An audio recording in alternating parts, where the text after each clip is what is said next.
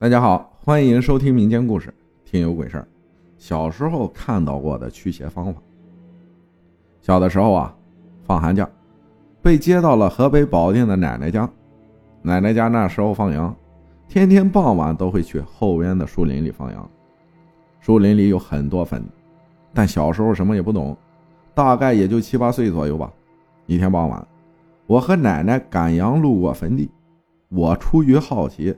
就上墓碑那儿看了起来，我就想看看那墓碑上面写的是什么字儿。后来我就尝试的念了念。奶奶说呢，不要念了，不好，我就停了，跟奶奶赶羊去了。之后呢，回到北京，就从那天开始，晚上我总会不自觉的醒来，睁眼就看见三个人站在窗帘的后边。因为晚上月光照耀下，他们三个人的影子就跟移动信号似的错落有致。我也看不清他们的样貌，就能看清像个人的外形。后来我把这事儿啊跟我妈说了，我妈呢开始还不信。再后来，有一天凌晨，我突然醒了，就往床头看了一眼，这一看吓我一跳，我床头怎么站着一个人？穿着古代那种花纹样式的斗篷，但依旧还是看不清脸。我把我妈叫了起来，因为小时候跟妈妈一起睡。妈妈打开灯时，诡异的一幕发生了。我看见我的眼前飞来一架小飞机，我床头那人坐着小飞机飞走了，后来又钻到了床底下。我妈看到我那模样，当时吓坏了。就赶紧给我穿鞋，说要找我四舅姥爷看看。我当时不敢穿鞋，因为那个已经飞到了床底下。我妈就翻了翻，说没有啊。走走走，赶紧穿上鞋去找你四舅姥爷。那时候是凌晨大概四点钟，我们就到了四舅姥爷家了。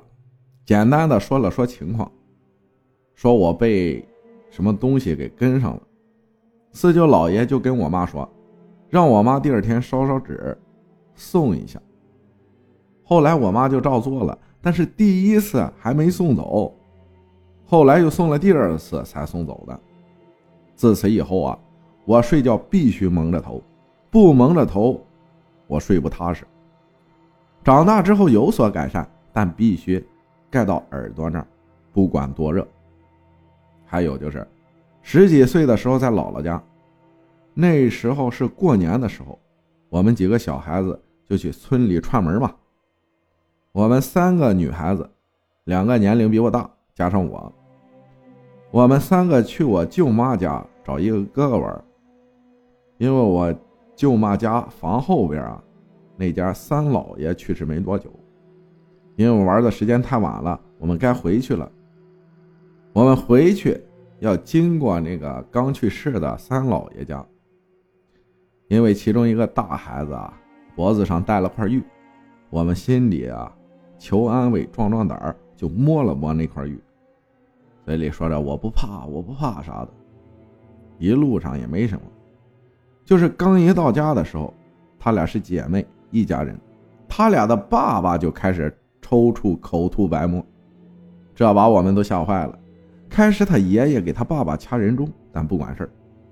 后来他俩的爷爷奶奶貌似知道是怎么回事了，就盛了一碗水，立筷子，叫名。要是叫对了，他就立住了。后来叫了几次，终于叫对了，筷子也立住了，然后就开始破口大骂，说我明天就给你烧纸钱。最后拿菜刀一把把筷子砍倒在地上了。这样之后，他爸才慢慢的缓了过来。后来我也就赶忙回家了。那次是真把我吓坏了。